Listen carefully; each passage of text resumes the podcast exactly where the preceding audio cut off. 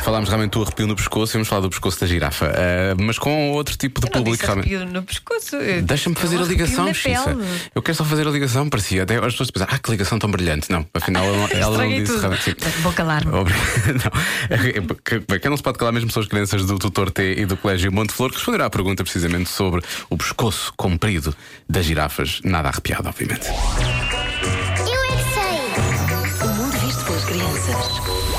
Elas têm um pescoço comprido para comer folhas à árvore. E maçãs!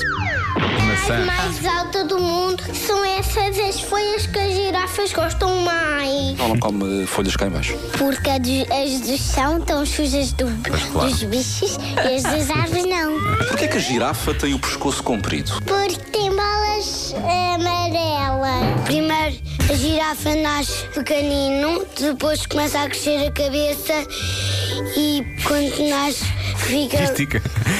maior do que os outros. No inverno, como é que uma girafa consegue pôr um cachecol no pescoço?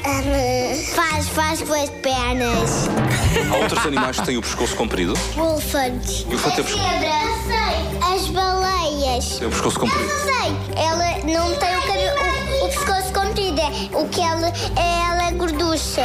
Mas, mas as girafas ah, conseguem pegar folhas para comer. Não, não tem mãos. Como é que eles comem? Pois não, não tem mãos.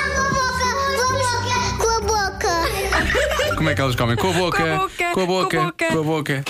Realmente é tão fácil às vezes responder às perguntas, não é? Precisamente. Amanhã, há mais, à mesma hora, já sabe, pode ouvir todas as edições em radiocomercial.ol.pt e pode subscrever o podcast do Eu É Que Sei.